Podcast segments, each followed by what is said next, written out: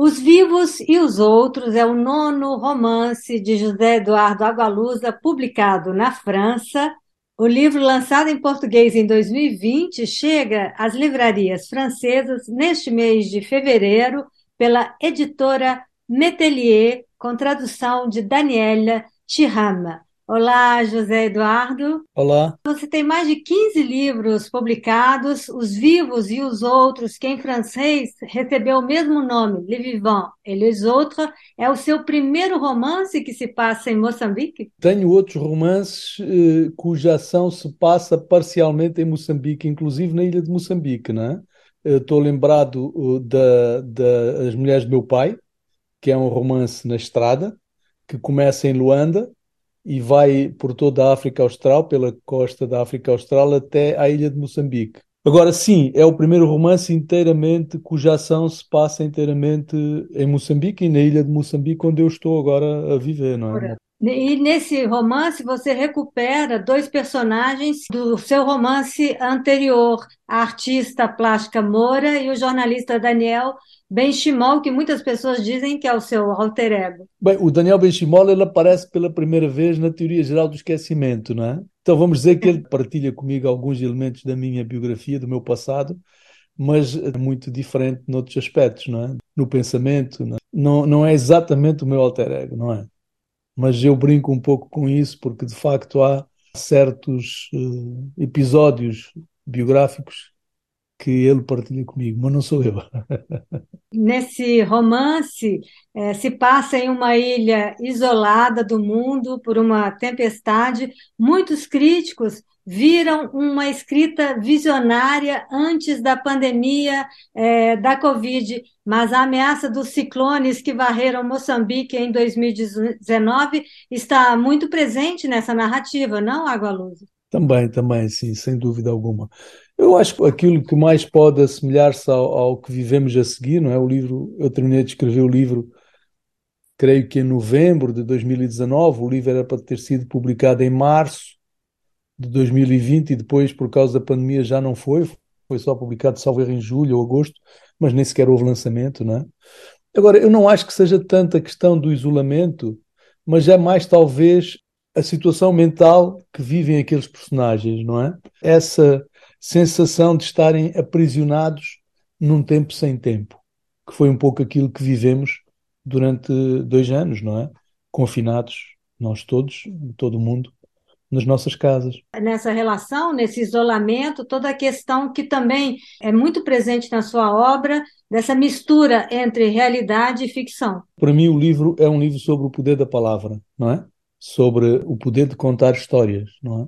Levando a sério esta primeira frase da Bíblia que diz eh, no, no princípio era o verbo, no princípio era a palavra. Ou seja, é a palavra que funda a realidade, que gera. o livro se passa em sete dias. E no livro tem isso, que é o, o mundo acabou ou pode ter acabado e quem recomeça o mundo são os contadores de histórias, não é? A partir do momento em que começam a recontar a história, eles refazem o mundo são escritores que foram para a ilha de Moçambique para um festival literário e se veem então isolados. As referências literárias são inúmeras nesse livro. Camões, Bocage, o poeta mineiro Tomás Antônio Gonzaga, mas esse livro também me fez pensar muito no Bioy Casares e a invenção de Morel. Por, por causa da ilha. Por causa da ilha, dos é, sonhos, são... da questão do tempo. Pois é, as ilhas eu acho que são sempre territórios que retêm elementos que já se perderam no mundo, não é? Tem isso, não é? E onde o tempo transcorre de outra forma também. A ilha de Moçambique é um lugar particularmente interessante, não é? Eu conheci a ilha através dos poetas, é uma ilha de poetas. Sente-se imediatamente que é um lugar com uma identidade muito específica, não é? Com uma carga histórica muito grande. É uma cidade muito antiga, muito antiga, já era um espaço antigo, um território antigo quando os portugueses chegaram, não era uma, tinha cidades árabes e suaílis uh, ali perto, e portanto uh, esse peso da história também me interessa muito. E por outro lado, uma outra coisa que me interessa e que eu tento desenvolver no livro é a presença de contadores de histórias, quer dizer, o facto da própria uh, dessa arte da efabulação estar tão presente também na, na, na ilha, na maneira de ser das pessoas dos ilhéus, não é? Nessa sua construção narrativa, você levanta questões como é, identidade, literatura, raízes africanas. Essas questões ainda estão e estão muito importantes no debate literário africano? Eu acho que já, algumas já foram mais importantes, não é? Quer dizer, a forma como a Europa, por exemplo, vê a literatura africana, ou o resto do mundo vê a literatura africana, algumas, eh, algumas eh, imposições que se faziam, não é? que aprisionavam os escritores africanos, eu acho que isso eh, começa a ser passado, felizmente, porque a literatura af africana, no geral, cresceu muito, não é? amadureceu muito. É preciso ver que há dois anos, foi há dois ou três anos, já me perco, em que a maior parte dos grandes prémios literários, inclusive incluindo o Prémio Nobel, foram para escritores africanos. Então hoje há uma aceitação crescente da literatura africana. Significa que a literatura africana amadureceu muito, tem vindo a afirmar-se e, portanto, também tem vindo a escapar-se a essas armadilhas que foram largamente construídas fora de África, não é? E que tentavam prender os escritores africanos a modelos uh, que, que, temas, que, né? Esses, a temas e a modelos que esses críticos fora da África achavam que devia ser a literatura africana, não é? Isso está, felizmente, está a, a desaparecer, mas ainda se fala nisso, ainda é um assunto. E, como você lembrou, o livro é, é parte de um encontro de escritores africanos que acontece na ilha. Portanto, é também uma oportunidade, sim, para discutir a literatura africana, as literaturas africanas, as literaturas que hoje se praticam nos nossos países. O Brasil é um lugar muito presente é, no seu livro, inclusive personagens reais. Você cita o nome das pessoas, Adriana Varejão, Gilberto Gil. É, tem um personagem nigeriano que chama de Souza, porque aí tem, é filho de um escravocrata. É, você morou no Brasil, você continua escrevendo semanalmente, não é, para o jornal uhum. O Globo é uma maneira de você mostrar essa ligação, essa presença tão forte do Brasil, ou ela vem naturalmente? Não, ela vem naturalmente, ela vem naturalmente. Decorre da minha própria experiência, naturalmente, não é? Porque eu também, como lembrou, eu vivi no Brasil e eh, continuo a, a, ir ao Brasil com muita frequência, não é? O Brasil, para, para nós, escritores de língua portuguesa e escritores africanos de língua portuguesa, o Brasil é um dos principais mercados, né, onde temos mais leitores. E, portanto, eh, todos nós, felizmente, também nos últimos anos, o Brasil voltou-se para a África, descobriu a literatura africana. Então, os escritores africanos uh, recebem muitos convites para visitar o Brasil. Então, essa ligação com o Brasil tem vindo a reforçar-se, não é? Você nasceu em Uambo, eh, em Angola, morou em Lisboa, morou no Brasil, agora em Moçambique. Em seus livros, a questão da realidade, a questão política em Angola, é, se sente também um pouco isso é, nesse livro em Moçambique. A questão é, brasileira, você também é muito crítico. Existe algum elo em relação à realidade é, desses países, principalmente desses países de língua portuguesa? Bem, a, a questão do populismo, que é o que esse artigo levanta, é transversal a todo, todo mundo, não é? Quer dizer, é um fenómeno que vem alcançando o mundo inteiro, infelizmente.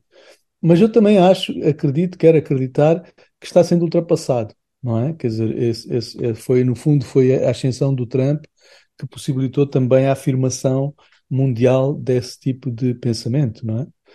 Uh, e eu acho que esse pensamento está a recuar hoje. Concretamente no Brasil, agora com a vitória do Lula, espero que a situação se normalize e que o país se pacifique, não é? Angola uh, também acredito que está num processo de, uh, embora com dificuldades, com avanços e recuos, mas num processo uh, de, de, de, de, maior democratização não é? e, pacificação também. Moçambique, no fundo, é o país que mais me preocupa, porque Moçambique é um país que tem, tem grandes linhas de fratura que estão a ser exploradas, creio até que a nível internacional, é? e, e que põe em causa inclusive a unidade do país. É? E, portanto, é o país que mais me preocupa hoje é Moçambique. Ao contrário de Angola, Angola tem uma oposição muito forte. A, existência de uma oposição forte é fundamental em democracia. E Moçambique não tem. O passado de ex-colônias e as questões de neocolonialismo ainda são preocupantes? Eu acho que uma das particularidades do espaço de língua portuguesa é o facto de Portugal, da potência, da antiga potência colonial, não ter força para, para impor um modelo neocolonial, ao contrário do que acontece em França ou do que acontece em Inglaterra, não é? Eh, França até hoje tenta eh, estabelecer, manter esse domínio sobre os países eh, onde se fala francês. Isso, no caso português, não acontece, não é? Não acontece nem pode acontecer porque Portugal é muito fraco, não, não tem essa força. Portanto, Portugal não pode sequer aspirar a isso, não é? Então, talvez o, o melhor deste nosso mundo seja, ser, ser, seja o facto de não ter um, um, um, um centro, não é? Uh, quer dizer, tem, tem uh, uh, é, é, um mundo no qual a, a, informação circula de forma mais democrática não é? E, eh, quer dizer, tanto Angola influencia culturalmente Portugal, como o Brasil influencia culturalmente Angola, quer dizer, não há um único, um único centro. Quais são os novos projetos literários, Agualusa? Esse é o nono livro publicado aqui na França, mas, se eu não me engano, o seu décimo sexto romance? Creio que sim, não, não, fiz as contas, mas creio que será o décimo sexto romance. E quais as novidades aí que você qual as próximas publicações? Bem, este ano ainda... Você vai continuar em Moçambique, vai volta para Angola? Não, volto para Angola e da forma de, para Angola mais profunda, porque o meu próximo livro será um, um, uma biografia de um político angolano, do Abel Chivucovuco, mas uh, é mais do que isso. Eu acho que é uma tentativa também de contar a história de Angola, não através, não a partir de Luanda, mas a partir do Bailundo, não é? Do coração da nação ovimbundo. Uhum em Angola. Então é uma outra história de Angola que eu vou tentar, que eu estou tentando contar com, com, com este livro. Nono romance aqui na França. A França é um, um mercado importante para a sua obra, Galuz? Em termos de crítica, você é super bem recebido aqui na França? É, não é uma dos mercados, uh, de, vamos dizer, não lusófonos, não é o mais importante. Eu acho que o mercado de língua inglesa, para mim, tem sido mais importante. Onde você Gostaria... teve, inclusive, prêmios, né? Sim, os prémios ajudam muito, não é? Esses prémios ajudam muito, ajudam muito a divulgar, ajudam muito a afirmar a obra, não é? E, portanto, não há dúvida nenhuma, ajudam muito a conquistar leitores. Tenho tido mais sorte no mundo de língua inglesa, mas espero, espero que espero seguir os passos do Miyakoto, que agora está correndo muito bem em França, não é? com muito boa crítica, com prémios literários, inclusive, e, portanto, uh, acho que o, o Mia também está abrindo caminho para outros escritores de língua portuguesa. Em várias entrevistas se fala da língua portuguesa como uma língua marginal. Ela tem deixado, com essas aberturas, essas, essa visibilidade maior, ela tem deixado de ser tão marginal assim? É, eu não vejo isso assim, dessa maneira. Não, não. Muitos brasileiros dizem que o problema da, da, da, literatura deles é o fato de escreverem. É, mas não é verdade. É como, é como diziam também da música, não é? Uhum. Da música. E depois aparece uma Cesária Évora que canta em crioulo, nem em português, em crioulo, e que faz sucesso mundial, não é? Uma Marisa que canta em português e que faz sucesso mundial. Não, não, a língua não é limite para nada. Não é verdade isso. Para isso é que servem os tradutores. Para isso é que temos os tradutores, não é? Então não é verdade isso. Não é verdade. Não, absolutamente. Perfeito, muito obrigada, José Eduardo Agualusa. Obrigado, eu.